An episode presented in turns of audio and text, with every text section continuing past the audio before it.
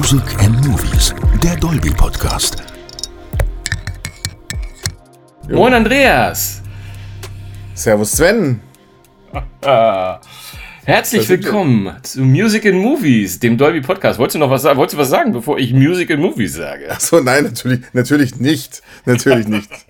es, ist, es, ist, es ist, ja, wir, wir sind ein bisschen durcheinander, weil wir so anders aufnehmen, als wir sonst aufnehmen. Ne? Äh, Du hast Das bestimmt stimmt. auch keine Dolby-Tasse dabei, oder? Du eine Das ist, äh, das ist, glaube ich, der, der Hauptunterschied für mich. Ähm, also wir haben ja schon diesen Podcast, jetzt ist es die, glaube achte Episode, oder? Äh, schon an den unterschiedlichsten Orten aufgenommen, aber ich habe heute leider keine Dolby-Tasten dabei. Das ist in der Tat so. Aber der Kaffee ist fertig. Dein Tee hoffentlich auch. Ah, aber sicher. Komm mal, komm mal, ich mach mal kurz hier. Ah, mein Tee, mein Tee. Mm. Ja, Ja, schmeckt so gut. Sag mal, Andreas, ist es nicht ungewöhnlich? Also wir müssen ein bisschen transparent, müssen wir sein, ne? Wir haben uns gestern Abend noch gesehen. Ja, Du bist in Berlin, ich bin in Berlin. Und Ja. warum zum Teufel sind wir nicht in einem Raum? Das ist ungl unglaublich, weil, oder? weil da doch keine Zeit zum Podcasten war. Ne? Wir waren ja, also äh, man muss ja dann auch vielleicht sagen, warum wir uns getroffen haben. Und äh, Hm. der Anlass ist ja toll, der wird uns quasi in einem der nächsten, in, wahrscheinlich sogar in der nächsten Episode dann noch beschäftigen. Ne? Denn Auf jeden Fall, denn wir haben den äh, hervorragend göttlichen und einzigartigen Boris Blank treffen können hier in Berlin, der sein neues Projekt Resonance vorgestellt hat. Ja, das war klasse. Und für die wenigen von euch, die vielleicht nicht wissen, wer Boris Blank ist, Boris Blank ist die, äh, jetzt wollte ich schon sagen, fast bessere Hälfte, auf jeden Fall die, Oh, musikal die musikalische ähm, Hälfte von Yellow. Und äh, die kennt man ja mit äh, Oh Yeah, The Race und ähm, vielen, vielen, vielen anderen großartigen Elektronik-Pop-Hits aus den 80er Jahren in erster Linie. Aber sie machen immer noch super Musik. Vor ein paar Jahren äh, 2020 äh, das Album Point von Yellow ist äh, für uns immer noch eine der Referenzen, wenn es darum geht, Dolby Atmos Musik auch zu demonstrieren im Auto oder wo auch immer. Und jetzt hat der gute Boris ein neues, ein Soloalbum vorgelegt. Äh, Resonance heißt das genau. Aber was es damit genau auf sich hat und wie, warum es das überhaupt gibt und dergleichen mehr, ich nehme mal an, das erzählt der Boris ja in dem Interview, das du mit ihm geführt hast. Genau, ich hatte Und- nämlich die Chance, mich mit ihm ein wenig zurückzuziehen und ein Interview zu machen. Und ich kann euch jetzt Und- schon versprechen, ganz toll, ganz, ganz toll, was der so Genau, erzählt. aber das in der nächsten Ausgabe, genau. Und für, für, für, diese, für diese Folge haben wir natürlich ähm, auch wieder ein tolles Interview. Wir heißen ja Music and Movies, deswegen das nächste Mal Music mit Boris, diesmal Movies, ähm, mit Marc Schießer und Stefan Korte. Marc Schießer ist ein junger, aufstrebender Regisseur, Stefan Korte ein gestandener äh, äh, Mischtonmeister, äh, der letztes Jahr eine ganze Reihe von Awards mit äh, seinen Kollegen eingeheimt hat äh, für den Ton äh, zu Im Westen nichts Neues. Äh, vierfacher Oscar-Gewinner, ja, und hat äh, auch viele andere Preise gewonnen. Ähm, erinnert euch deutscher Film, der über Netflix äh, zu sehen war. Und Stefan hat sich bereit erklärt, bei einem Film mitzumachen, der heißt Trunk. Locked in Trunk ist ja das englische Wort für den Kofferraum. Und äh, dieser Film, Trunk Locked in, spielt in erster Linie im Kofferraum. Und, aber nicht ähm, zu viel verraten. Kommen wir na, nicht zu viel verraten. Nein, ja nein, die beiden, also ich kann, Interview. ich kann nur so viel verraten. Äh, bleibt dran und hört euch dieses Interview an, denn die beiden erzählen mit so großer Begeisterung, wie sie diesen, diesen kleinen, feinen deutschen Film gedreht haben, ähm, dass man äh, also einfach mittendrin im Geschehen ist, so wie es mit Dolby ja auch immer sein soll. Aber das dann im Interview später. Genau. Naja, aber apropos äh, Dolby und mittendrin, ähm, du bist ja quasi von äh, äh, gar nicht aus deinem, aus deinem Heim gekommen, mehr oder weniger, sondern du bist ja von, äh, von einer anderen Dienstreise gekommen, die ganz spannend war. Du warst in Sachen Dolby Cinema unterwegs. Ja, ganz genau. Äh, erzähl doch mal, was, was hast du da gesehen?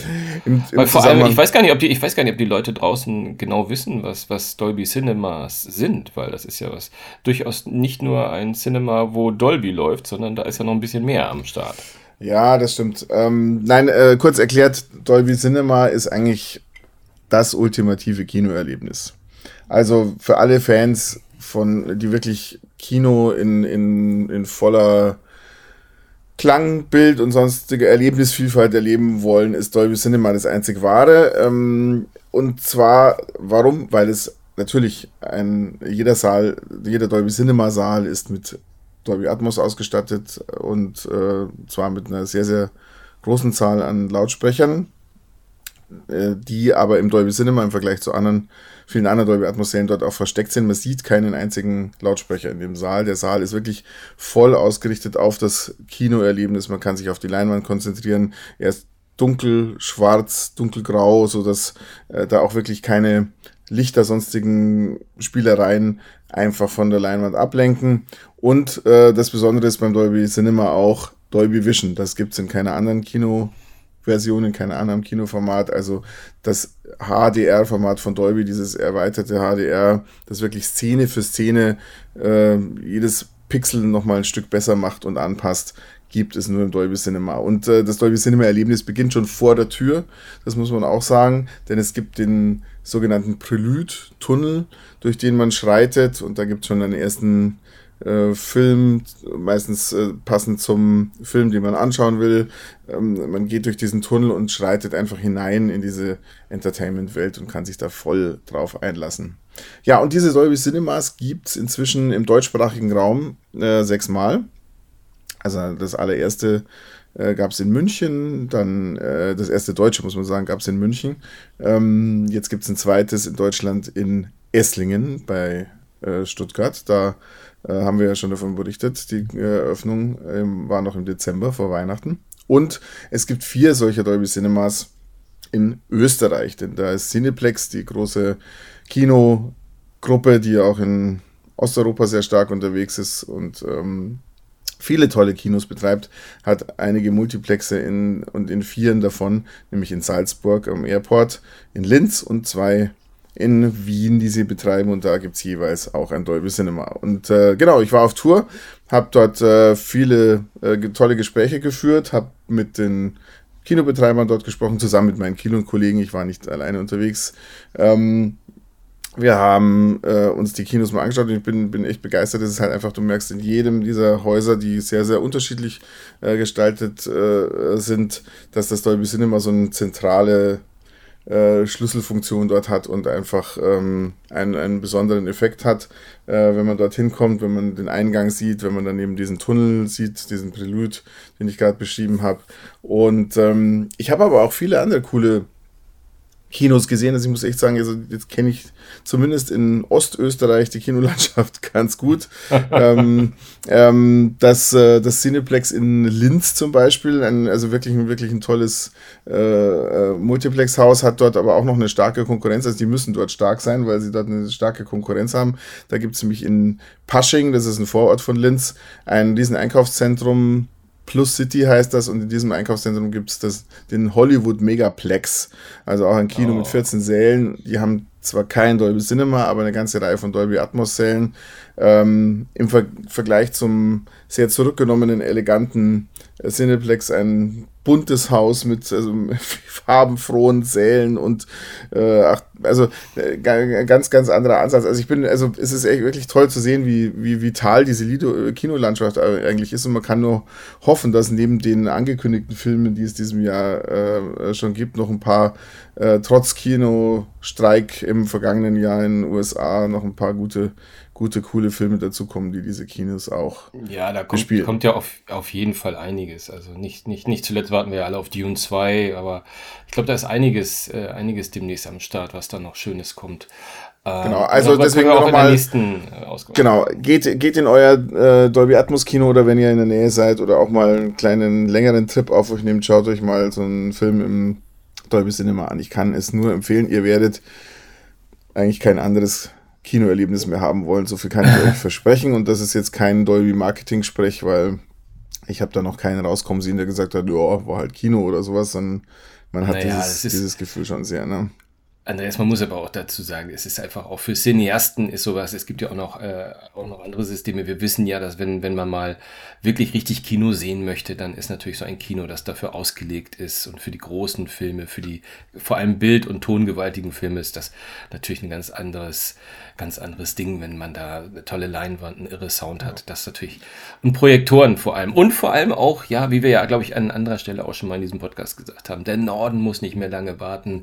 Ganz, ganz bald wird es auch in meiner Heimatstadt in Hamburg ein Dolby Cinema geben und da freue ich mich schon sehr, sehr drauf. Aber da werden wir bestimmt auch nochmal näher drauf eingehen. Absolut, da werden wir dran, näher drauf eingehen und in einer der nächsten Folgen, ähm, so viel kann ich, wenn wir schon beim Teasern, beim Anteasern und Lustmachen sind, äh, kann ich auch versprechen, gibt es natürlich auch ein Interview mit dem Chef der Kinokette Kinopolis, die sowohl das Münchner Dolby Cinema betreibt, als auch eben das in Hamburg im April eröffnen wird. Und also das, der wird uns dann mal ein bisschen aus Kinobetreibersicht erzählen, äh, wie äh, dieser Markt funktioniert und warum sie Dolby Cinema äh, machen und warum sie extrem viele Säle mit Dolby Atmos ähm, ausstatten und dergleichen mehr. Genau.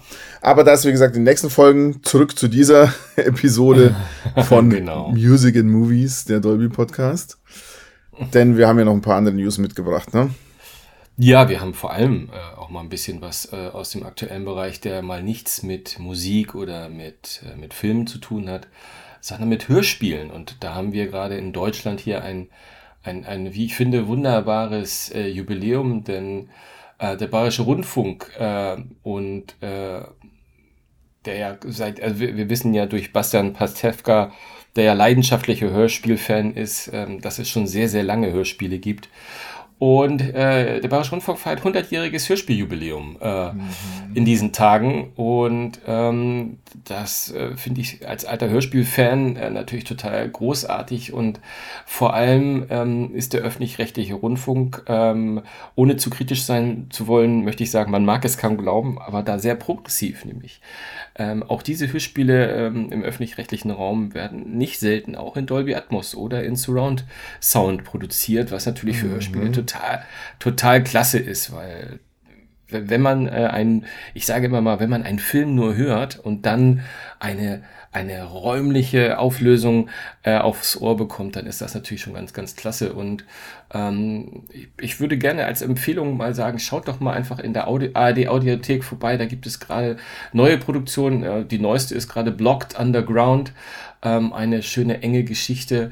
Ähm, und das ist gerade so ein bisschen ähm, auch ein bisschen Reminiszenz, weil es auch ein bisschen zurückblickt äh, von, der, von der Geschichte her. Aber es gibt viele, viele schöne Audioproduktionen, äh, die in Dolby Atmos und in 3D-Sound produziert werden. Ähm, mittlerweile auch ein Podcast. Ähm, und von daher schaut mal rein. Es lohnt sich, lohnt sich auf jeden Fall. Ich will gar nicht mal die einzigen Stück, äh, einzelnen Stücke da raus, raushauen. Aber die Sammlung 100 aus 100, äh, das sind nämlich so prägende Hörspiele aus der Geschichte ähm, seit den, von den 20er Jahren bis heute. Ähm, also ähm, äh, A empfehle ich den Podcast von äh, Bastian Patewska, kein Mucks, ähm, der immer wieder äh, neue, äh, neu die alten Hörspiele vorstellt und ganz toll anmoderiert.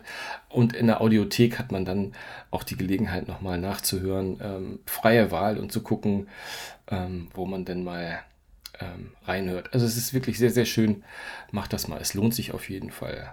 Und ja. äh, nicht, nicht zuletzt ist Hörspiel auch etwas, das ähm, Dolby Atmos mäßig ja durchaus ähm, jetzt wächst. Oder? Sich das falsch? Ja, absolut. Nein, nein, also du hast vollkommen recht. Es kommt jetzt ein äh, John Sinclair Hörspiel in Dolby Atmos. Wir haben ähm, ja schon eine Folge gehabt und jetzt kommt eine zweite Folge von Bibi Blocksberg und Ah, Ganz ja. richtig, ja. Die drei Fragezeichen, da gibt es ja auch schon drei Episoden in Dolby Atmos äh, auf den Streamingdiensten und es kommt jetzt eine neue und äh, dazu gibt es ja, ich glaube, wir hatten es schon kurz erwähnt in der letzten Episode in München im Februar auch zwei Kino-Events. Da kann man das in der Astor Film Lounge in München einmal im Kino erleben, Hörspiel, also Kino ohne Bild sozusagen einfach nur das Hörerlebnis im Premium-Kinosaal. Also das kann ich auch nur empfehlen. 21. und 27. Februar hier in München. Und wenn das dort gut läuft, wette ich, kommt es sicher auch mal in eure Stadt.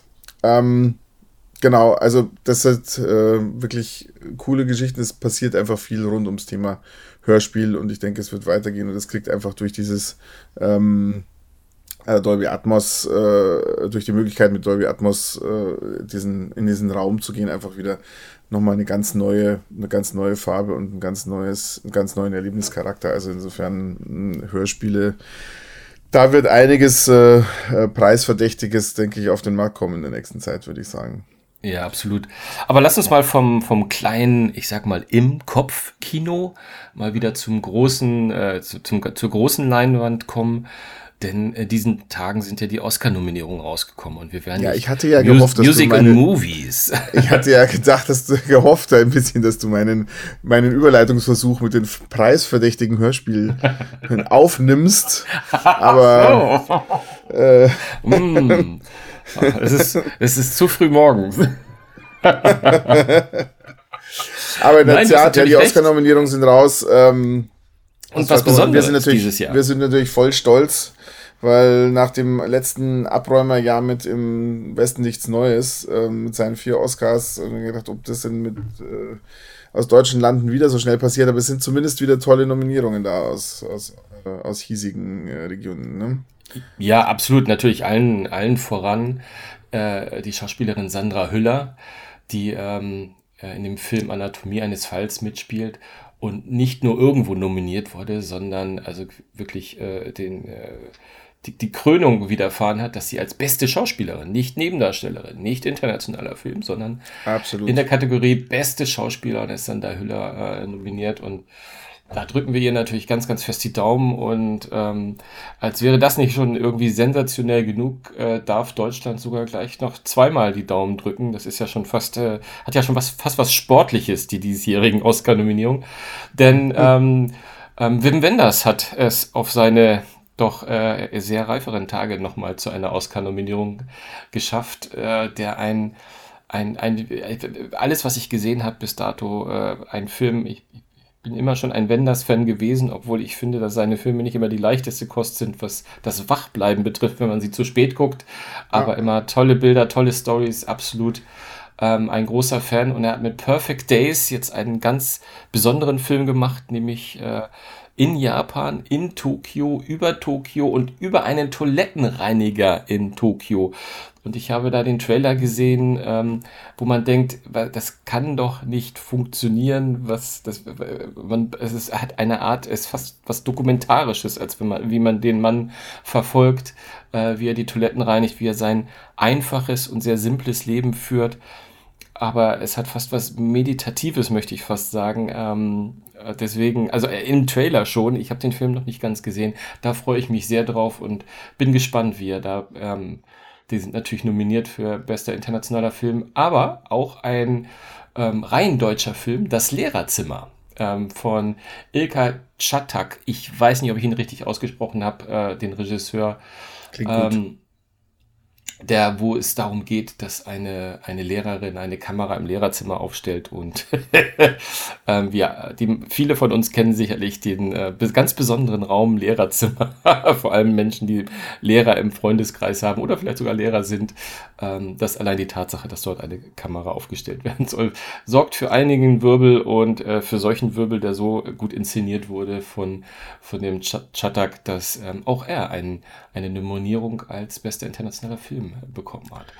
Ja, da drücken also das, wir natürlich alle Daumen, das ist ganz klar. Ähm, also total. An, an, ansonsten lässt sich natürlich, äh, äh, äh, könnte man einmal runtergehen, was wer alles nominiert ist, aber darüber wollte ich mit dir eh sprechen, weil ich weiß nicht, wie du es machst. Ich, also bei mir ist es ja immer so, wir versuchen dann, sobald die Nominierungen da sind, die natürlich bis zur Oscarverleihung mal zu gucken, zumindest die beste Film, also alles andere schafft man ja nicht, aber ähm, und da bin ich wirklich schockiert gewesen, nicht ob der Nominierungen an sich, sondern ob der Tatsache, dass ich so viele noch nicht gesehen habe.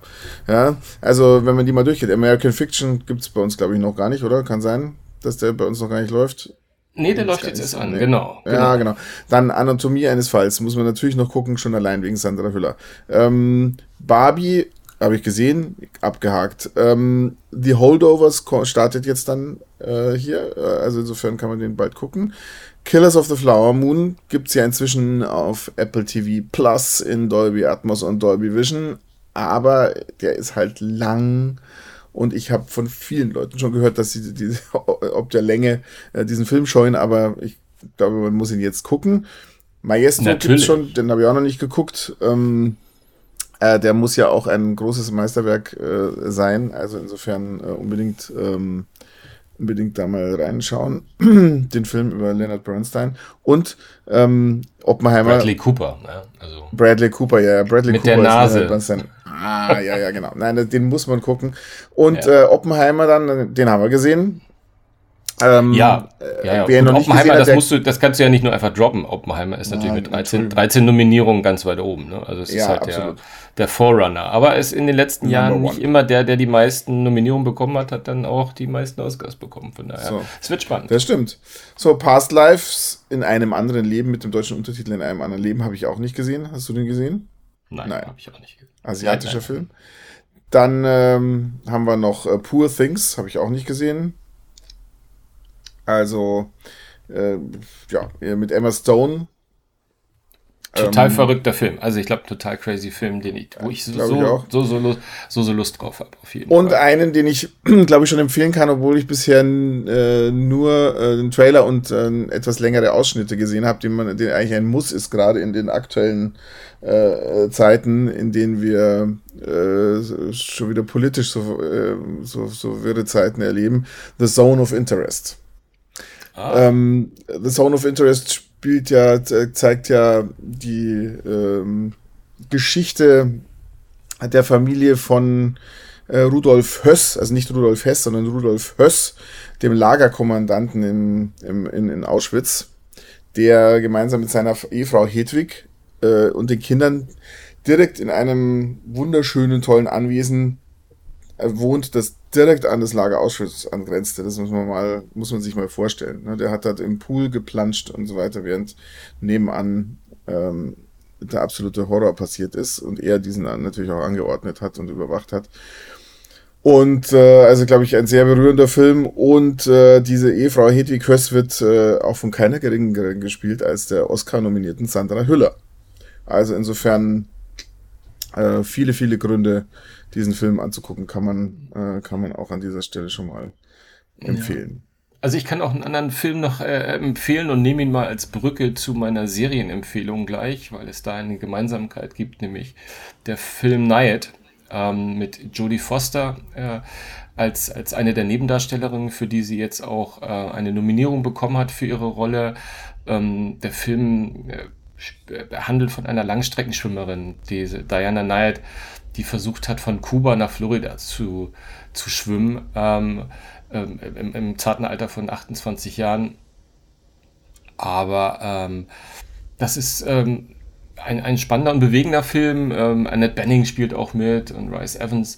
Ähm, aber das Besondere an dem Film, und das ist ja selten bei Oscar-nominierten Filmen, er läuft schon auf Netflix, von daher guckt mal rein.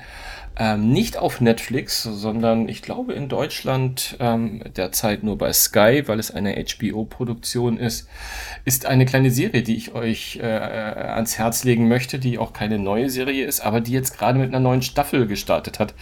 Und da das Ganze eine sogenannte Anthology-Serie ist, also quasi jede Staffel ist für sich abgeschlossen und erzählt eine eigene Geschichte, kann ich auch von dieser vierten Staffel berichten, nämlich von True Detective äh, Night Country. Ähm, eine, eine Serie, die ich äh, also natürlich seit der ersten Staffel verfolge, die glaube ich auch schon in, weit über zehn Jahre mittlerweile her ist äh, wo noch ähm, Matthew McConaughey und Woody Harrison, also mhm. als philosophierendes äh, Detective-Paar, ähm, also, also kongenial, möchte ich fast sagen. Ähm, eine der besten Serienstaffeln aller Zeiten äh, aus dem Ärmel geschüttelt haben. Danach kam mit Colin Farrell und Vince Vaughn noch so zwei, wobei Vince Vaughn eher der Gegenspieler war von Colin Farrell oh, in der zweiten Staffel und Mahershala Ali und Stephen Dorff in der letzten Staffel, die ich äh, ja, die, die, die nicht ganz so gelungen waren, wie ich fand, äh, wie die Staffel 1. Kommt jetzt mit Staffel 4 und Jodie Foster das erste Mal eine Frau, beziehungsweise auch ein Frauenduo äh, rückt in den, in den, ins Zentrum. Und ich habe mir die erste Folge schon mal angeschaut, wie ich das ja gerne für diesen Podcast mache. Und äh, also Jodie Foster spielt auch dort Oscar verdächtig. Also sie spielt ähm, eine, eine, eine Ermittlerin, die also wirklich von, vom Start weg alles andere als sympathisch ist, grantig, schlecht gelaunt. Das Ganze spielt auch äh, diesmal in Alaska. Es ist immer dunkel, deswegen wahrscheinlich auch Night Country. Es ist natürlich kalt, es ist schneit. Es ist eine unfassbar enge und intensive Stimmung, die da kommt. Ich würde sogar mal so weit gehen, dass der Soundtrack, der ja auch im ersten, in der ersten Staffel so unfassbar gut war, hier nochmal einen drauflegt, weil diese ganze Stimmung, das Düstere kommt raus. Also ich kann es kaum erwarten. Also die zweite Folge, äh, es kommt immer jede Woche eine neue Folge, zwei sind schon da. Ich habe es bis dato nur mit einer geschafft und bin äh, ganz, ganz fest davon überzeugt, dass ich die äh, gleich heute weiter gucken werde, weil das ist einfach immer klasse. Und diese Serie, die ist halt eine, eine Kriminalgeschichten, die halt nicht nur einfach ein, ein, ein, ein, ein Mordfall ähm, behandeln, sondern die immer auch so diesen Touch von Philosophie haben, die in die Abgründe der Ermittler blicken. Und es, man hat immer das Gefühl, dass am Ende auch irgendwie ein bisschen was Übersinnliches dabei ist. Mhm. Ähm, Uh, und es macht total Spaß und es ist einfach, also ein, ehrlich gesagt, man, äh, auch Staffel 2 und 3 mag man sehr kritisch sehen, weil die erste so unfassbar groß ein, hoch eingeflogen ist, aber auch die sind echt klasse, wenn man sie einfach nur mit anderen äh, Sachen vergleicht, die da im Fernsehen laufen.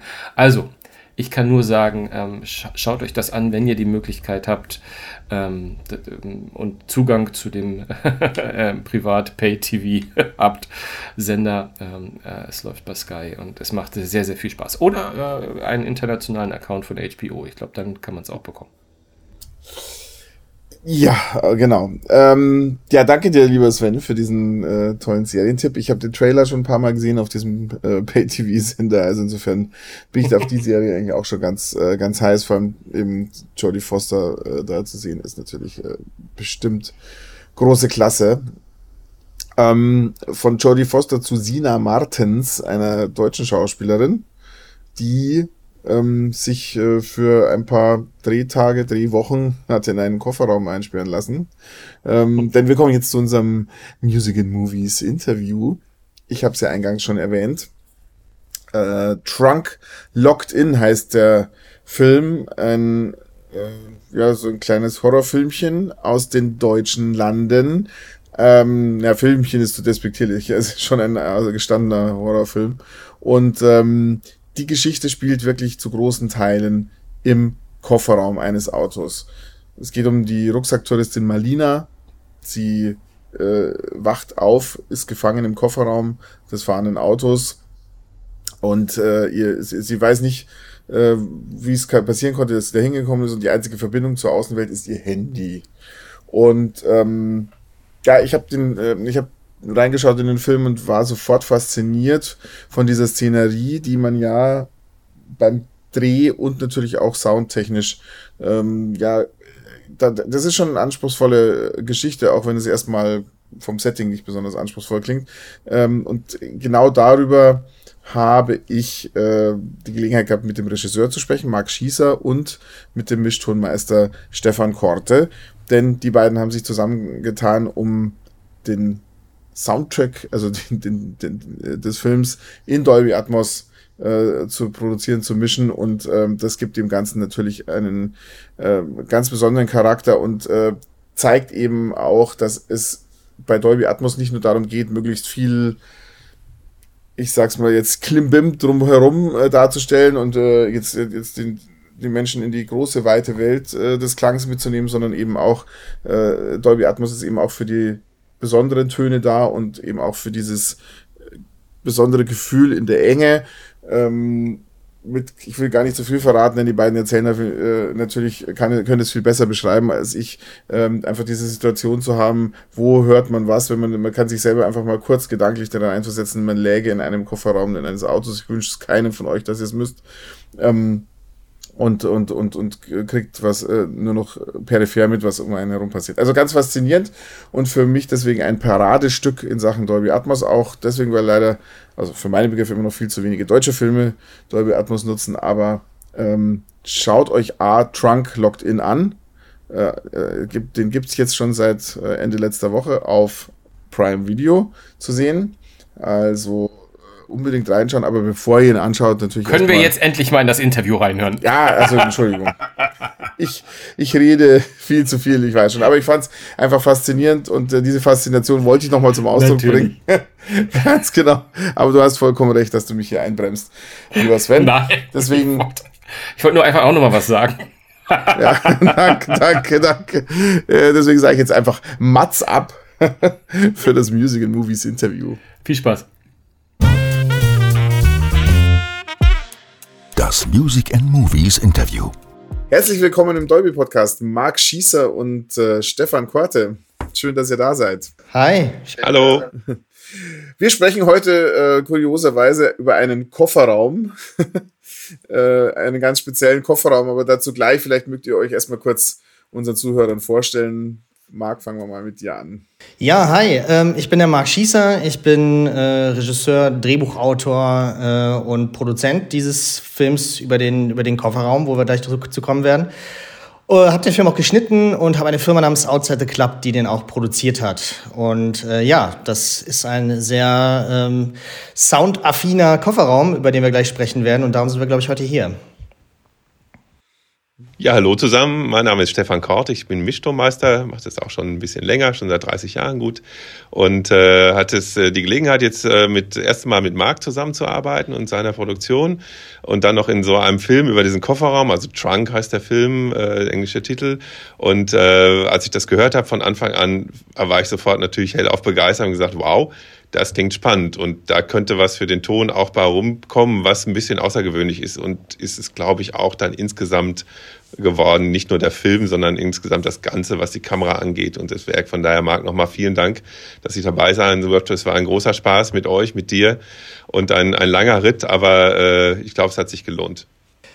Ja, kann ich nur zurückgeben, auf jeden Fall. Vielleicht äh, kann ich direkt einmal das Konzept des Films kurz vorstellen, worum es geht. Es geht um Sehr eine gerne es geht um eine äh, junge Medizinstudentin, die erwacht im, ja, im titelgebenden Kofferraum. Die hat keine Ahnung, wo sie ist, warum sie da ist, äh, was das für ein Wagen ist, wohin der fährt, wer den fährt.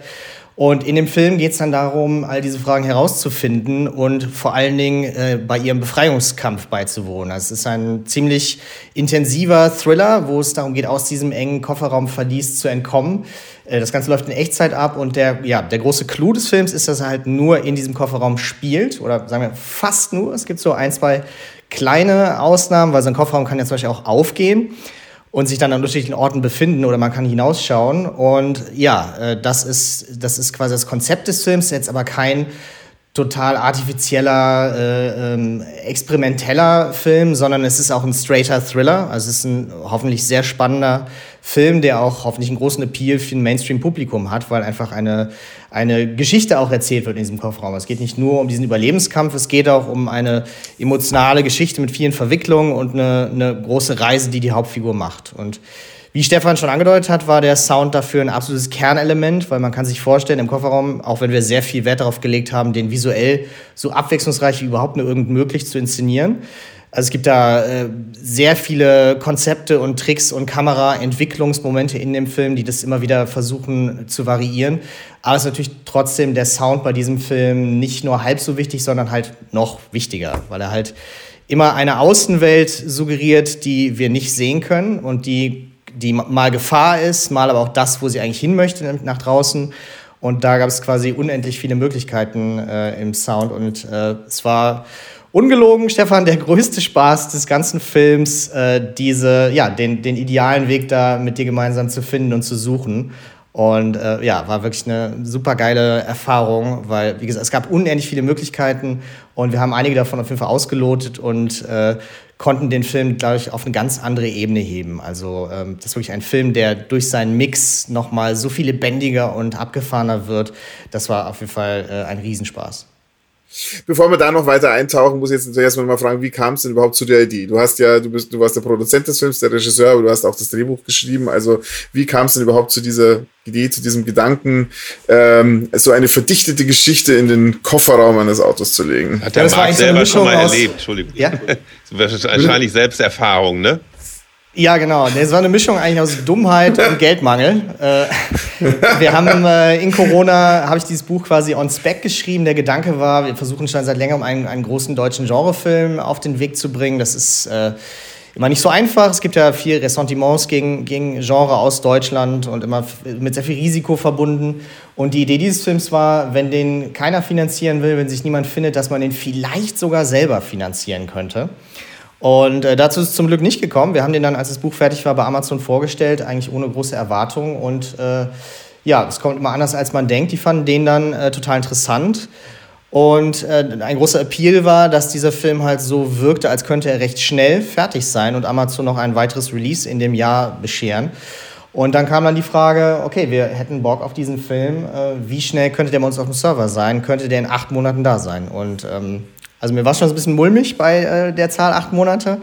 Aber natürlich hab, haben wir die Chance dann ergriffen und dann ging es quasi sofort los. Äh, und ja, so kam das. Und dann am nächsten Tag haben wir angeguckt, äh, wo können wir gebrauchte Audi 100s kaufen, deren Kofferräume absägen. Äh, weil es natürlich ein Film ist, der sehr viel ähm, erstmal Inventing irgendwie erfordert hat. Also mussten ja alles irgendwie von Grund auf erschaffen. Wie wird der Film überhaupt gedreht? Wie baut man diese Kofferraummodelle? Was müssen die genau können? Also natürlich müssen die herausnehmbare Wände haben. Es gab dann verschiedene Kofferraumapparaturen für verschiedene Szenarien in dem Film und für 360-Grad-Aufnahmen, für Überschläge, weil es passieren auch Stunts in dem Film. Und äh, dieses, diese ganze Prozess musste halt sofort beginnen, äh, die Überlegung, wie das Ganze überhaupt gemacht wird, weil es war nicht nur auf den Ton, sondern in jeder Hinsicht ein sehr besonderer Film, weil ähm, es gibt einfach keine Konvention, auf die man zurückfällt. Es ist nicht wie sonst, wo man immer sagen kann, ja, im Zweifelsfall ist das Schuss Gegenschuss totale. Das gibt's nicht im Kofferraum. Man hat nur sie und ihr Handy und alles, was man hört, ist, ist äh, suggeriert andere Personen, mit denen sie telefoniert, aber man hat nur ihr Gesicht. Und es hätte halt sehr langweilig werden können, wenn ich halt eine riesen äh, ähm, Überlegungen an, äh, in der Vorproduktion gemacht hätten, wie man das Ganze jetzt visuell spannend macht. Und da gab es halt sehr viele Überlegungen zur Konzeption und verschiedene Tabellen und Grafiken und auch eine sehr genaue Überlegung, wann die Kamera was macht. Also die entwickelt sich sehr stark in dem Film von, von sehr nah und beengt zu immer weiter, immer agiler, immer beweglicher. Und ähm, ja, deswegen war das äh, ein, ein Film, der sehr viel äh, Pre-Production und Vorüberlegung erfordert hat. Und schon ganz früh war der Sound halt äh, dabei. Also im, im Drehbuch waren schon viele Kernmomente im Ton beschrieben. Ich würde sagen, ich bin sowieso ein Regisseur, der sehr, sehr soundaffin ist. Also ich schreibe immer in meine Bücher eigentlich schon Anmerkungen zu den Sounds und Geräuschen rein. Äh, aber das war hier natürlich nochmal extremer, weil man wirklich die Geschichte eigentlich erzählt über die Geräusche, die sie hört. Also ich, äh, ich, ich bin, bin ganz fasziniert gewesen, weil ich äh, allein der Gedanke vor, bevor ich das erste Mal in den äh, Film äh, reingeschaut habe, natürlich äh, schon war, wie macht man das? Aber das ist also ähm, eigentlich äh, schon, schon bildtechnisch natürlich, das habe ich richtig verstanden, eine extreme Herausforderung, bevor wir überhaupt über das Thema Sound sprechen. Ne? Also wie, wie, mit wie vielen Leuten, also wie muss man sich das dann am, am Auto selbst vorstellen. Mit, wie, wer hängt da wo? Er versucht ja. mal ein bisschen zu erzählen. Wir haben jetzt ja nur einen Audio-Podcast, deswegen kann man es schlecht beschreiben, aber, ähm, aber äh, versucht mal in Worten darzustellen, wie man, wie man daran hängt und arbeitet. Äh, ja, man muss sich das so vorstellen, dass äh, ein Großteil dieses Drehs war halt ein Studiodreh. Ich glaube 16, 17 äh, Studiodrehtage, wo halt diese verschiedenen Kofferraumapparaturen liegen mit herausnehmbaren Wänden, wo diese arme, arme Schauspielerin Sina Martens, äh, finde ich eine großartige Performance, die sie abliefert, äh, liegt und um sie rum halt 30 Leute, die äh, auf diesem kleinsten Raum versuchen, Licht zu setzen, äh, zu mikrofonieren und äh, all die anderen Dinge zu machen. Es gab sehr viele komplexe Kamerafahrten in diesem winzigen äh, Raum. Also natürlich war dann immer eine Wand quasi offen, wo die Kamera sich bewegen konnte, aber das, das, das äh, war trotzdem ein wahnsinniger Koordinationsaufwand, diese äh, ganzen äh, Prozesse auf diesem einen Quadratmeter halt zu gestalten. Und einer der Höhepunkte zum Beispiel dieses Films war, es gibt eine achtminütige Plansequenz, wo die Kamera acht Minuten lang um sie herumkreist in dem Kofferraum. Dafür wurde ein eigener Kofferraum gebaut, nur für diesen einen Shot, wo die Wände quasi an äh, ganz äh, äh, leisen ähm, äh, Gestängen herausfahren können im Take. Und äh, genau wenn die Kamera an der Stelle ist und dann sofort wieder zufahren können. Und das war halt so, dass dann acht Minuten lang, ja, ich glaube, bestimmt 25 Leute um diesen Kofferraum herumgekrochen sind, die Wände halt geöffnet und geschlossen haben, direkt vor der Kamera, äh, das Mikrofon an ihren Mund immer versucht haben zu halten und das war sehr symptomatisch für die Dreharbeiten des ganzen Films, ähm, weil das Moment war, wo das ganze Team eigentlich involviert war in diese eine Kamerafahrt, irgendwie das möglich zu machen. Und dann natürlich das ganze Licht und alles immer mit ihr zu bewegen. Ähm, und äh, das war ein mega cooler Moment, als wir da, ich glaube, nach so 14, 15 Takes den einen acht Minuten hatten, der es dann auch geworden ist. Da haben so, haben so alle am Set gespürt, so das war der Take. Hier haben alle so gleichzeitig gepiekt. Also von, wie gesagt, vom, vom Tonmann über die, über die Schauspieler natürlich, über die Kamera, über die Schärfe. Und alles war so in einem Moment, da ist wirklich das ganze Set so in Jubel ausgebrochen was halt ein super äh, schöner Moment war. Und das ja, steht eigentlich ganz gut für, äh, für das Drehgefühl dieses Kofferraums. Darüber hinaus habe ich ja schon gesagt, der kann ja auch aufgehen, der Kofferraum. Und wenn er dann aufgeht, war halt auch super wichtig, dass wir halt nie in einem Studio sind und mit Greenscreen oder so arbeiten, sondern immer am Motiv draußen. Deswegen es dann auch eine Woche von sehr äh, kalten, ähm, ja, nassen Nachtdrehs gab. Immer dann, wenn der Kofferraum halt aufgeht. Ähm, und das war so die, das Spannungsfeld, wo sich der Dreh so bewegt hat zwischen diesen beiden Extremen. Weil mir war bei dem Film total wichtig, dass er sich so super haptisch, dreckig, äh, nahbar, äh, ähm, so äh, sinnlich anfühlt, dass man so ganz viele Sinneseindrücke ganz, ganz nah mit der Hauptfigur erlebt. Also man sollte sich fühlen, als liegt man selber auf diesem stoppligen, durchgebluteten, dreckigen Teppich und kann jede Faser davon spüren. Und äh, das war bei der Bildgestaltung das oberste Maxim und dann auch ein Prinzip, was dann auf den, auf den Sound äh, sich übertragen hat.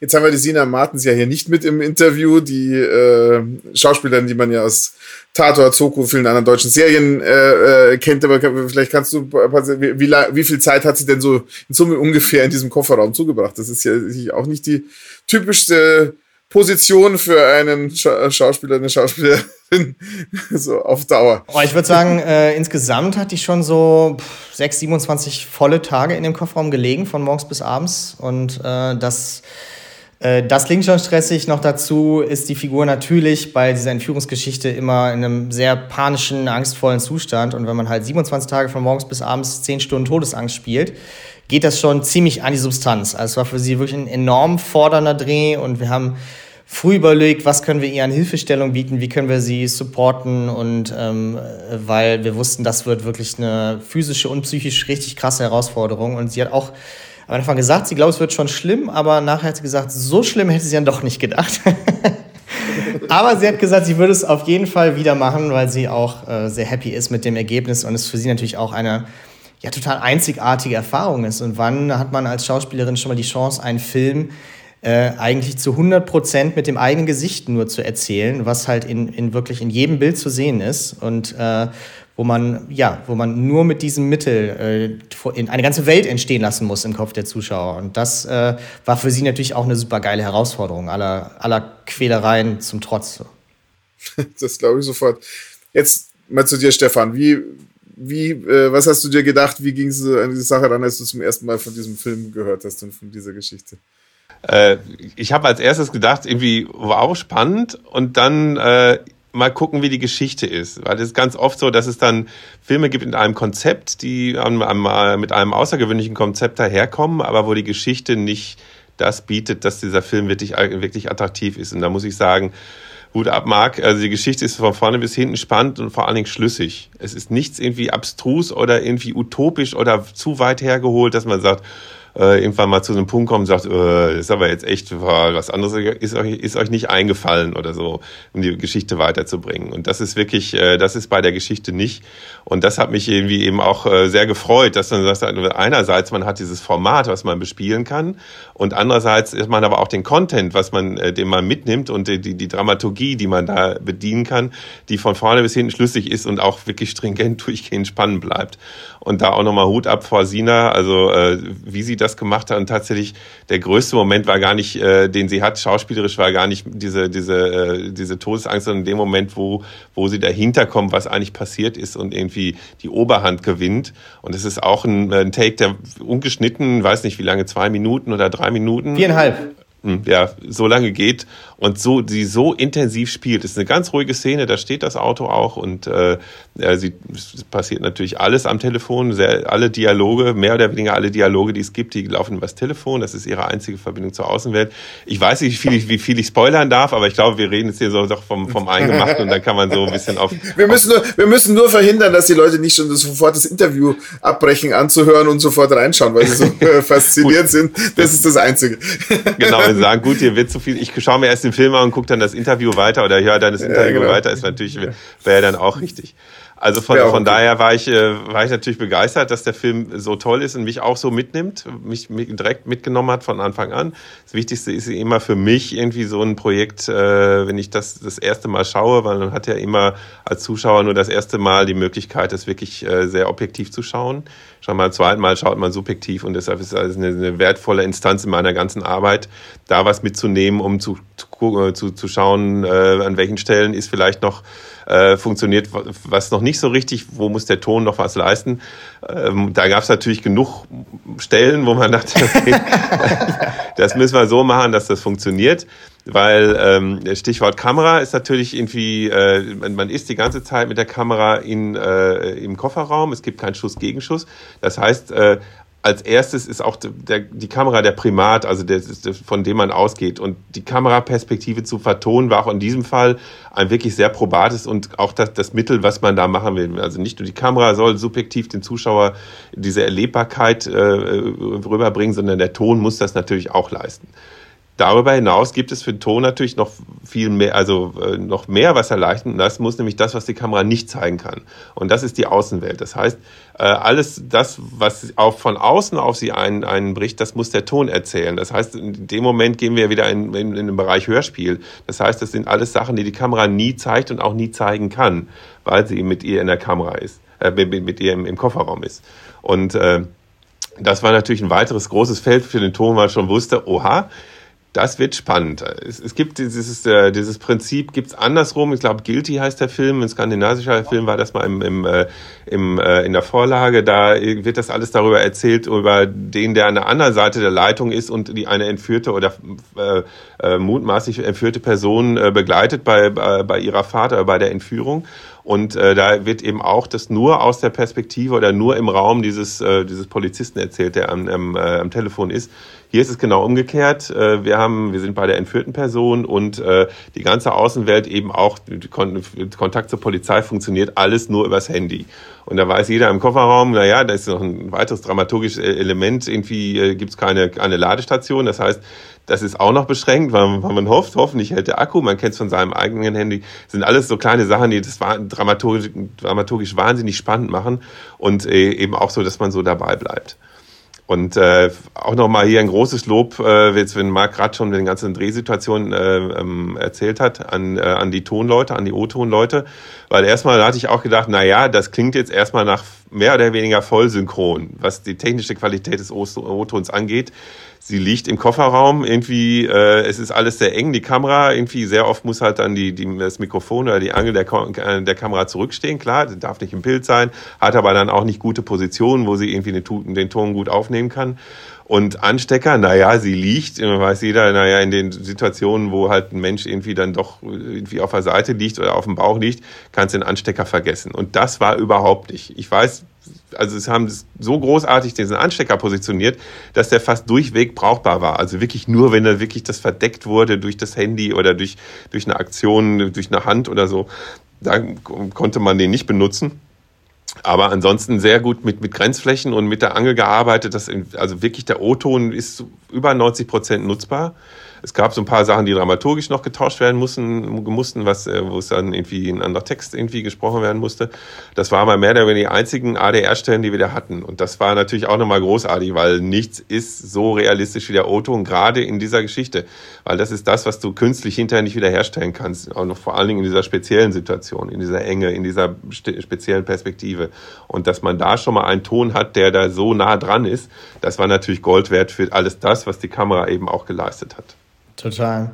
Und da du gerade nochmal diese die Story angesprochen hast, das was, also es war ja unsere erste Zusammenarbeit, äh, hoffentlich nicht die letzte, aber äh, die erste. Und was mir sofort aufgefallen ist bei der Arbeit mit Stefan, ist, dass er ähm, diesen extrem krassen Fokus hatte auf die Dramaturgie, auf die Erzählung. Und man könnte jetzt nämlich denken, es gibt sehr viel Verführung bei diesem Konzept, wo man im Sound jetzt quasi alles suggerieren und machen kann. Natürlich auch sehr stark spielen kann, was wir auch stellenweise gemacht haben mit Effekten und mit Hallräumen und wenn ihre Wahrnehmung den Sound trübt und dumpfer oder klarer werden lässt und so. Ähm, aber dass wir uns davon halt nie ablenken lassen, sondern immer einen ganz, ganz, ganz starken Fokus haben müssen auf die Figur und auf was wir eigentlich erzählen, was die Geschichte ist. Und da war Stefan halt wirklich Laserfokus von Anfang an, dass wir uns nie ablenken lassen von den ganzen technischen Möglichkeiten, die wir haben und immer ganz, ganz eindeutig äh, die Erzählung vorantreiben müssen. Immer ganz klar machen müssen, welchen Gedanken erzählt die Geschichte gerade und wie kann der Sound jetzt das unterstützen, ohne dass wir uns ergehen in, äh, in Dingen, die irgendwo anders hinführen. Und da äh, ja, war von Anfang an so ein super starker Fokus, der dem Film wahnsinnig geholfen hat. Was Jetzt müsst ihr mir natürlich mal verraten, ähm, äh, wir, wir sind im Dolby Podcast, früher oder später kommt es aufs Thema Dolby Atmos. Ab wann hat denn dieses äh, Thema für euch eine äh, Rolle gespielt, auch äh, diese Situation im Dolby Atmos äh, zu äh, äh, mischen und ähm, natürlich die Frage, was kann Dolby Atmos an der Stelle dann auch leisten? im Speziellen. Also wir, ne, wir kennen ja, also jeder hat die Vorstellung davon, dass es natürlich immer auch um, um Raum und Weite äh, geht und äh, so die Paradebeispiele, wenn irgendwelche Flugzeuge oder was auch immer durch die, durch die Luft fliegt, durch den Raum fliegt und so weiter. Das ist eine ganz andere Situation natürlich, wenn man, wenn man den, den, den Klang auf einen äh, Kofferraum verengt. Was, was ist da die spezielle Rolle von Atmos? Also es war, war lange am Anfang war es nicht so richtig klar, in welchem Format wir das machen sollen, weil Amazon, äh, es ist, sind, äh, das ist ja eine rein deutsche Amazon, also eine, eine, ein Amazon, ein Original, aber komplett deutsch, also mit, mit deutscher, mit deutscher, mit deutschem Team, deutscher Produktion, deutschen Schauspielern auf Deutsch. Ich meines Wissens sogar das der erste Langfilm, der das äh, für Amazon war. Ich, bin ich jetzt aber nicht ganz sicher. Ähm, und ähm, es war aber irgendwie, äh, deren äh, spezifische Vorgaben war irgendwie so ein bisschen, kam so ein bisschen gefiltert auch bei uns an. Deshalb war nicht so ganz klar. Ich habe gesagt, das ist eine Streaming-Geschichte. Also mittlerweile ist da der Standard, dass wir Atmos Home machen. Das wurde aber nie so richtig bestätigt und haben dann nochmal diese Spezifikationen durch und gesagt, doch, ich, da hinten steht was von Atmos Home, war aber irgendwie auch so ein bisschen äh, missverständlich. Deshalb war es lange nicht klar. Aber als es dann klar war, war dann auch sofort die Überlegung, okay, das könnte ja spannend werden, weil äh, wenn man jetzt sich das, das Dolby Atmos Format äh, betrachtet und auch damit arbeitet, ist es so, im Prinzip, was es auch schon bei, bei, der, bei der Surround, äh, bei dem Schritt zu, zu, zu einem Surround-Ton gab, wie weit kann ich etwas, was auf der Leinwand passiert, von der Leinwand abheben? Und da stellt man immer wieder fest, da gibt es wirklich sehr starke Grenzen, wo was nicht mehr funktioniert. Wir kennen das alle, irgendwie dieses, ein Dialog, der auf einmal äh, urplötzlich irgendwie im Surround ankommt, der hat nie wirklich dramaturgische funktioniert, sondern eher nur so eine Erschreckfunktion oder so ein, jeder, äh, und es ist irgendwie, äh, das in die Geschichte einzubauen, ist immer sehr, sehr schwierig.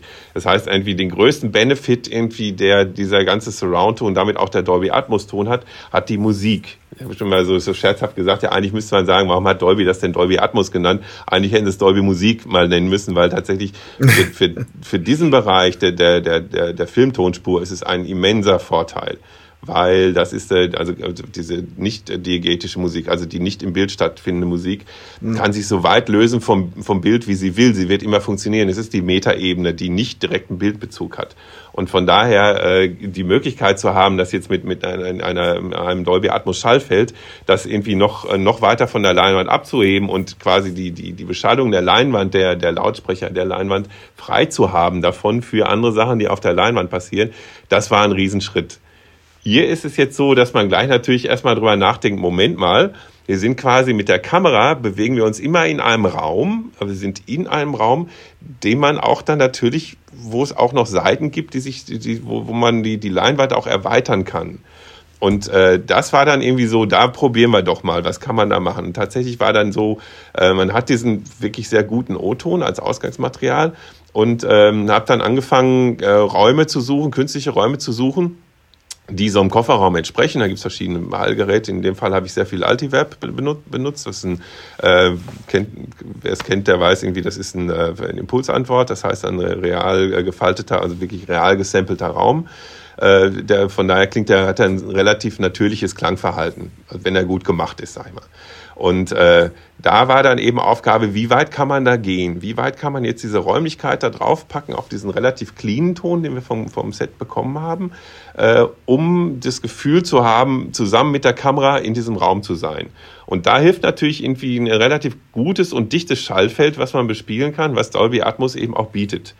Und äh, das war tatsächlich so ganz oft so eine Situation in der Mischung, wo man einfach die Augen zugemacht hat und geguckt hat, funktioniert das? Wird es besser, wird es schlechter? Aber natürlich irgendwie durch eine Addition einer Räumlichkeit verliert natürlich auch die, die Sprache eine gewisse Präsenz. Also sie tritt auch etwas in den Hintergrund. Was man dann aber auch irgendwie wieder versuchen kann, weil das ähm, äh, kameratechnisch ist es so, dass es gibt die Einstellungsgrößen Detail, nah, halbnah und totale die sind natürlich alle viel, viel dichter beieinander als beim normalen, bei einer normalen Außenszene. Da ist eine totale, ist dann mhm. manchmal ein ganze, ganzes Tal oder eine Bergkette. Und hier ist eine totale gerade mal so die Grenzen des Kofferraums. Und so konnte man natürlich auch mit dem Ton spielen, dass man dann diese Grenzen im Kofferraum, dass sie auch da man wieder noch mehr von dieser Räumlichkeit dazu tun konnte und tatsächlich sich diese, diese, die, die, die Sprache auch in, in dem äh, eigentlichen Bildfokus oder im Bildbereich verschoben hat von vorne nach hinten. Es war, gab dann natürlich auch da wieder Grenzen. Irgendwann war, ist es dann auch zu viel, dann funktioniert es nicht mehr, dann wird es so merkwürdig ähm, ja, so eine Überräumlichkeit bekommt es dann. Und dann ist es auch, dann verliert es an Kraft und irgendwie Präsenz und ist dann auch schon zu weit, dass man denkt, naja, das passiert jetzt schon gar nicht mehr im Bild. Und das war halt spannend, dass wir, vor allen Dingen, das war so der erste Schritt dieser ganzen Mischung, in der Dialogvormischung zu gucken, wie weit kommen wir, können wir das irgendwie erzählen und äh, können sich dann entsprechend auch alle anderen äh, Abteilungen des Tons, die danach noch kommen, die Abteilung Foley, also die Geräusche vom Geräuschemacher und aber auch ähm, alles weitere, was das Auto muss auch erzählt werden, dass es fährt, weil Marc hat gesagt, die haben eine Studie gedreht. Ich glaube, wenn man sich den Film anguckt, ist tatsächlich hinterher haben einige gar nicht geglaubt, dass das Auto stand. So.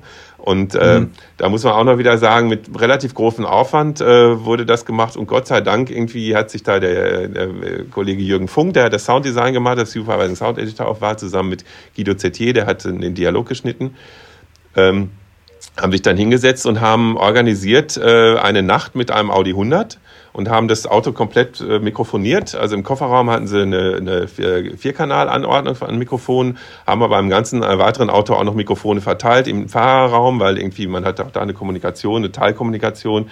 Dann ein Mikrofon am Auspuff, ein Mikrofon am Motor, dann aber auch irgendwie äh, ja, im Innenraum, dass man die Türen auch noch gut aufnimmt und äh, dann nochmal zwei Grenzflächen im Kofferraum. Also insgesamt waren es, glaube ich, irgendwie zwölf oder 14 Mik Mikrofone, die sie gemacht haben und sind eine Nacht lang mit äh, dem Typen, dem das Auto gehörte, den haben sie irgendwie äh, äh, gefunden äh, und den gefragt, ob er das machen würde. Er hat natürlich ja gesagt und äh, äh, Jürgen hat sich vorher ganz so ein Konzept gemacht, was brauche ich alles an Tönen für den Film, weil ähm, wenn du Töne hast, die zu kurz sind, dann wiederholen die sich zu oft und dann sind so lange Autofahrten, werden dann auch mal irgendwann werden sie so ein bisschen fake, weil ständig irgendwie das gleiche beschleunigen kommt, ständig das gleiche anhalten. Und äh, wichtig ist eben auch, wenn das Auto fährt, es fährt ja die ganze Zeit, dass es eben nicht nur mit einer Geschwindigkeit fährt, sondern auch mal die Geschwindigkeit verlangsamt, dann wieder Gas gibt und so. Dass es auch wirklich dann so Strecken gibt von Aufnahmen von 15 bis 20 Minuten, wo eine bestimmte Fahrsituation vorgegeben ist und die dann nachgefahren wird. Und man das dann im, im Ton schon hat und gar nicht mehr schneiden muss und aus verschiedenen Schnipseln zusammen äh, ähm, äh, muss. Und das war natürlich ein Riesenvorteil. Einerseits die Qualität des Tons, die durch diese tolle, äh, durch, durch diese vielfältige Mikro Mikrofonierung, die es da gab, und andererseits eben aber auch die, äh, die Möglichkeit, dieses Auto halt so zu bedienen, wie man es gerade braucht für den Film. Also ja fast ein Traum, dass man, äh, als würde man am, am, äh, am Rechner sitzen und sagen, ich habe jetzt hier einen Regler und, und äh, fahre das Auto wie, so, wie ich es gerade brauche. Und da haben dann noch hinterher so auch äh, ähm, noch, noch ein paar Handling-Sachen vom Auto aufgenommen, also die Kofferraumhaube auf und zu, alles das, was man für den Film braucht, was wirklich super toll funktioniert hat. Wirklich, äh, also äh, mein Lieblingston ist immer noch die, wenn wir im Kofferraum äh, sind und die Kofferraumhaube wird zugeschlagen. Das ist einfach, das klingt echt toll, muss man sagen. Wirklich so physisch erlebbar, als, als ob man da drin wäre. Und das war auch das Ziel. Ne? Und wenn du das mischst, muss ich mir danach vorstellen, dass du dich, also hast, hast du dich selber mal noch in den Kofferraum gelegt oder ist das dann, äh, basiert das letztendlich dann sowieso auf dem, äh, was du da an Material bekommst. Also man versucht sie natürlich schon immer in die Ohren des Zuschauers zu versetzen und der muss das Gefühl haben, als ob er im Kofferraum war. Also wie, jeder hat mal irgendwann im Kofferraum gelegen und weiß irgendwie so, okay, das klingt Echt? Und, und, ja, als Kind oder so hat man sich mal reingekriegt. Und komm, mach mal zu, jetzt, dass man mal irgendwie kurz, also das ist. Mischtonmeister sind beliebte Entführungsopfer, das äh, man verstehen. Sieht ja. so aus. War mir auch zu gefährlich, ja. deshalb habe ich es abgelehnt.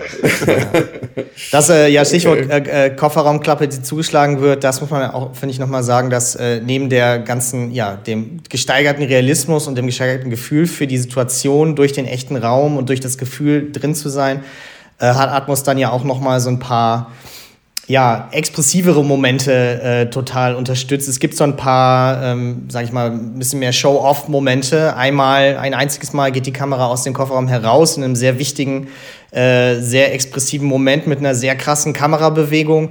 Und da, ähm, da sind wir auch dann mit dem Atmos-Mix ziemlich ausgerastet und haben das äh, sehr viel wandern lassen. Und das hat dann auch diesen Moment, das ist ein kurzer Moment, das geht so weiß 20, 30 Sekunden, aber nochmal so eine Power gegeben und dieses Gefühl, was der Film da versucht zu erzeugen, einmal nicht dieser Beschränktheit des Kofferraums sich zu befinden. Das ist auch an einer dramaturgisch sehr wichtigen Stelle.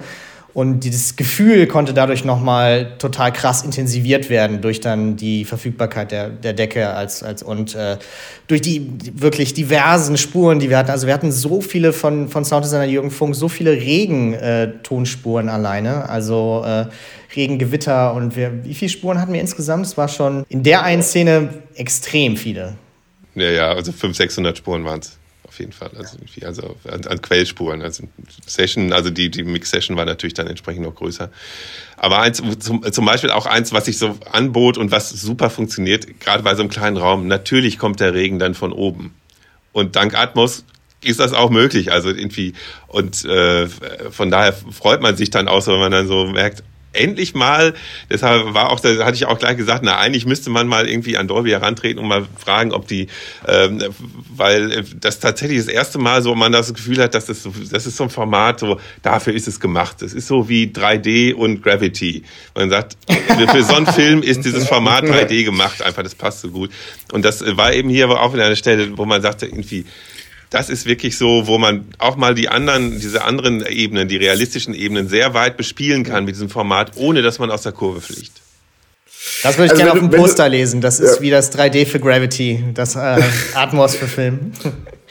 Hört sich, hört sich doch gut an, aber wenn du, Stefan, eh schon äh, andere große Filme ansprichst, dann lass, äh, lass ich, Marc erlaubt es sich äh, kurz den Exkurs machen. Wir, wir haben ja hier einen Mischtonmeister, äh, der an äh, keinem geringeren Film als im Westen nichts Neues beteiligt äh, äh, war, äh, der ja für den Ton eine ganze Reihe von Awards äh, global eingeheimst hat, auch Oscar nominiert für den, für den Ton und so weiter. Jetzt musst du uns natürlich schon ein bisschen verraten. Ähm, das ist eine, eine, natürlich eine bombastische Produktion, wenn man an dieses Thema äh, natürlich ähm, äh, Kriegsszenen, Kampfszenen äh, auf dem Schlachtfeld äh, denkt und so weiter, auch im Kontrast mit sehr ruhigen Szenen, in, die in Räumen spielen. Ist das ein, für dich eine ganz andere Herangehensweise dann, wenn, wenn sich das vom Raum her im Ton auf eben den Kofferraum konzentriert oder ist das, ist das für dich also Film ist eben Film, äh, mit, mit, einer, mit einem unterschiedlichen Gedankengang zum Ton. Wie, wie muss man sich das vorstellen? Also erstmal, es, es gibt nicht, äh, jeder Film ist anders. So, das wie sowieso, also auch im, im, gleichen Genre ist jeder Film anders und bedarf auch anderer Herangehensweise. Gibt so ein paar Sachen, wo man sich dran festhält. Das ist unter anderem die, die Dramaturgie und die Tondramaturgie und die gibt's bei jedem Film und die musst du versuchen bei jedem, bei jedem Film irgendwie zu füllen. Und das natürlich jetzt die Formate oder das, äh, das, die beiden Genres zu vergleichen, zu vergleichen, so ein Kriegsfilm mit diesem Film das ist natürlich schon von der Herangehensweise oder vom, vom, vom, von, von der Geschichte her ist natürlich, das ist auch ganz anders.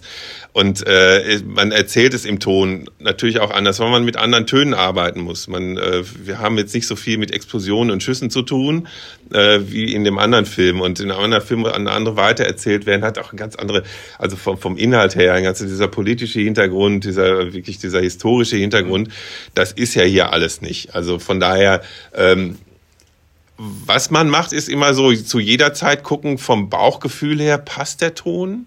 Passt es, äh, passt es zueinander, der Ton? Passt Bild und Ton zusammen? Passt irgendwie, äh, das alles führt es einen weiter? Bleibt man irgendwo hängen? Will man, dass man irgendwo hängen bleibt? Das sind so, so Sachen, die, die man eigentlich bei jedem Film dann hat. Und äh, wie der, welcher Film das jetzt nun ist und wie die Tonsprache des Films ist, ist erstmal dann so ein bisschen zweitrangig. Das sind so, so Sachen, die man, äh, wo man selber so eine Herangehensweise hat an, an so einen Film. Und das, äh, den, äh, im Westen nichts Neues, wo du es gerade ansprichst, muss ich irgendwie da sagen, habe ich ja mit dem Lars Ginzel zusammen gemacht, als äh, mhm. zwei Mischtonmeister, ihn als Leadmixer. Und das war natürlich ein, äh, auch, auch wieder so ein, so ein Moment, wo man diesen Film sieht. Das erste Mal, als ich den gesehen habe, habe ich gesagt, gar nicht glauben können, dass es ein deutscher Film ist. Das muss man wirklich sagen. Das ist ein sehr, sehr international ähm, produzierter Film und äh, ein sehr erwachsener Film und äh, hat mich wahnsinnig gefreut, dass, dass äh, der Ed Berger da in der Lage war, diesen Film so zu machen, wie er ihn gemacht hat. Und, äh, und auch zu Recht, dass dieser Film diese Reputation bekommen hat in allen, in allen Departments, ja, muss man ja sagen. Es war nicht nur jetzt irgendwie gesagt, ja, Kriegsfilm, wow, da ist der Ton ganz besonders. Das haben wir leider irgendwie äh, in der Competition gegen Top Gun äh, nicht, nicht bestehen können. Das ist ja auch irgendwie ein Film, der im weitesten Sinne so, weil man mit Krieg zu tun hat, aber auch eben für den Ton sehr viel bietet. Und ich habe mich wahnsinnig, wir haben uns auch wahnsinnig für die Kollegen gefreut, irgendwie, äh, dass, dass die gewonnen haben. Also diese Momente, die wir da hatten äh, bei der Oscarverleihung, ist einfach so ein, so ein, so ein, äh, ja, so ein, so ein wertvoller Moment, den man halt einfach mitnimmt im Leben und bin da wahnsinnig dankbar für, dass ich das machen konnte. Und von daher ähm, es äh, äh, so im Nachhinein, äh, wenn man dann sieht, dann aber auch wieder so ein anderes Juwel dann bekommen, wo man denkt, ja, guck mal, das gab's ja noch gar nicht, ne? So im, im, Film im Kofferraum und was heißt denn das jetzt für den Ton? Wie kann man jetzt da nochmal, und das finde ich dann eben auch toll, dass so jemand wie Marc und seine Produktionsfirma die Möglichkeiten bietet und da auch irgendwie total offen sind und gesagt haben, irgendwie, ja, und wir machen jetzt für uns nochmal irgendwie, wir machen da auch nochmal, äh, um, um einfach das auf der großen Leinwand auch zeigen zu können, irgendwie machen nochmal eine 7.1 Mischung fürs Kino im DCP äh, und die, möglich, das kostet ja auch alles Geld, muss man ja sagen. Und das ist ja meist immer so, so, eine, so eine Hemmschwelle, wo wir sagen, ja, das darf, also, könnt ihr gerne machen, darf aber nichts kosten. Und mhm. äh, das ist eben, da hat man nie das Gefühl gehabt, dass das da so ist. War immer, man gesagt hat, okay, das ist so, oder diese Aufnahme in diesem Auto, das kostet natürlich Geld. Und das, daran scheitert es bei vielen Produktionen, die sagen, nee, nee, nee, das irgendwie, guck mal, was der Tonmann am Set irgendwie für Nurtöne gemacht hat, wo ich denke, ja, aber das Auto war zerschnitten, das ist ja gar nicht gefahren. Ne? Jetzt in dem Fall. Äh, finde ich großartig und habe mich wahnsinnig gefreut, auch in Sonderproduktion, die natürlich ein kleineres Budget hatte, aber äh, jetzt im Vergleich von, von meiner Arbeit her überhaupt auch dieselben Nicht-Einschränkungen hatte. Und von daher sind die Filme auch schon irgendwie vergleichbar. Ne? Und das, äh, mhm. ähm, was meine Arbeit angeht, hat beides gleich viel Spaß gemacht, obwohl es so unterschiedlich ist. Also die Faszination ist auf jeden Fall gleich groß. Ich finde, äh, ich, ich bin ganz begeistert von diesem, äh, von dem, was ihr da raus gemacht habt und kann es allen nur empfehlen. Also ist seit 26. Januar ja auch schon verfügbar auf Prime Video. Also da unbedingt ähm, reinschauen und, und genießen. Am besten natürlich im wer ein Heimkino-Setup zu Hause hat, dann dass man äh, da mal richtig äh, einsteigen. Das kann kann und möchte ich nur empfehlen. Aber Marc, du musst uns natürlich ein bisschen verraten, wie geht's denn jetzt äh, weiter nach dem äh, Kofferraum? Gibt's äh, weitere Pläne mit Filmen in Autos oder in anderen Fahrzeugen oder was? Äh, ja, der nächste Film ist, ist, dann. Was steht an? Ihr Beifahrersitz wird der nächste Film und so arbeiten wir uns dann langsam durchs Fahrzeug. Nee, äh, natürlich ist nach so einem Film auch dann bei mir als Regisseur der Wunsch groß, äh, dass es jetzt von vom Scale ein bisschen größer wird. Aber ist ja eigentlich egal, was, was ich schreibe. Es ist sowieso größer als ein Kofferraum, weil das ja wirklich der kleinst, kleinstmögliche Space war. Äh, kann ich dir noch nicht genau sagen. Es gibt ein neues fertiges Drehbuch. Äh, es ist wieder ähm, Genre, es geht wieder Richtung äh, Thriller und wir sind gerade auf der Suche nach einem Zuhause dafür. Und äh, ja, hoffentlich wird es wieder einen großartigen Dolby Atmos-Ton dazu geben das äh, ist jetzt natürlich auch unsererseits die Erwartungshaltung, also nicht nichts Geringeres als das. Und äh, äh, dass du natürlich mit den besten Mischtonmeistern, die du dafür kriegen kannst, zusammenarbeitest, das äh, gehen wir jetzt gleich, gleich einfach mal als Aufgabe mit sozusagen. Ähm, ich danke euch beiden ganz herzlich. Also ich hätte euch jetzt äh, auch noch äh, wahrscheinlich äh, äh, längere Zeit zuhören können, als der Film selbst dauert, aber äh, weil es einfach so faszinierend ist, wie ihr auch davon erzählt, wie ihr da, äh, wie ihr das ganze Thema gelebt habt. Deswegen ganz, ganz herzlichen Dank. Äh, dass ihr uns da mit reingenommen habt, sozusagen in diese Produktion noch ein bisschen und äh, die Entstehung des Tons und so weiter. Das ähm, hat wirklich ganz viel Spaß gemacht und ich hoffe, wir hören und äh, sehen uns dann natürlich auch mal bald äh, wieder. Äh, wir werden sicherlich noch viel über Trunk äh, sprechen, aber auch äh, dann sicherlich über neue Produktionen, an denen ihr beteiligt seid. Ganz, ganz herzlichen Dank. Und ähm, ja, äh, viel Erfolg natürlich mit Trunk erstmal ähm, auf Prime Video und ähm, wo auch immer er dann noch ausgewertet wird. Vielen, vielen Dank. Dankeschön. Ja, ich sag mal auf bald. Vielen Dank. Auf bald. Herzlichen Dank euch beiden. Tschüss. Ciao. Ciao, ciao. Ja, ich würde sagen, das war doch ein, ein Kammerspiel der ganz besonderen Art, oder beziehungsweise der Film ist ein Kammerspiel der ganz besonderen Art. Aber wow. das Interview schon auch. Also der gute Stefan ähm, äh, ne, ich, ich er kann, kann super gut erzählen und ich könnte, also ich habe den beiden Jungs nach dem Interview auch gesagt, ich könnte euch jetzt noch stundenlang zuhören und man könnte einfach ähm, daraus schon einen Film machen, äh, weil die einfach mit dieser großen Leidenschaft dabei äh, sind. Deswegen herzlichen Dank nochmal an euch äh, beide, Marc und, und Stefan, dass ihr euch diesen, dass ihr uns diesen Einblick gegeben habt. Ähm, äh, ganz große Klasse. Also Trunk Locked In, Prime Video, unbedingt reingucken. Ja, wunderbar. Und wir beide, wir beide, glaube ich, ähm, packen uns jetzt das nächste Tässchen Kaffee oder Tee und starten in unseren weiteren Tag. Auf jeden Fall, auf jeden Fall. Also ich wünsche euch allen viel, viel Spaß mit, all, mit aller Musik, äh, mit allen Filmen und Serien, die ihr da in Dolby Atmos hört. Und vor allem auch, hört euch mal die Hörspiele an. Das macht bestimmt Spaß. Und ähm, bis dahin äh, wünsche ich Absolut. euch jedenfalls eine gute Zeit äh, mit schön viel Entertainment und möglichst viel positiven News. Macht's genau, gut. habt ihr genug Hausaufgaben von uns mitbekommen. Viel Spaß dabei.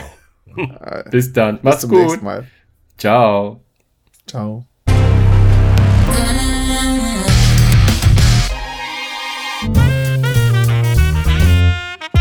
Music and Movies, der Dolby Podcast.